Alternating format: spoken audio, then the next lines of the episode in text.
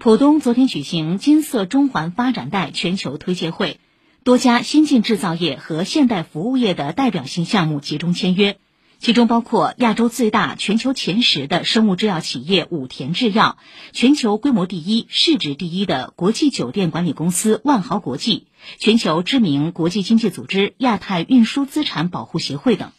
上海浦东投资控股集团有限公司还与上海张江高科技园区开发股份有限公司发起设立金色中环张江科学城发展基金，投资规模约五十亿元。市委常委、浦东新区区委书记朱之松出席活动。以上由记者周导报道。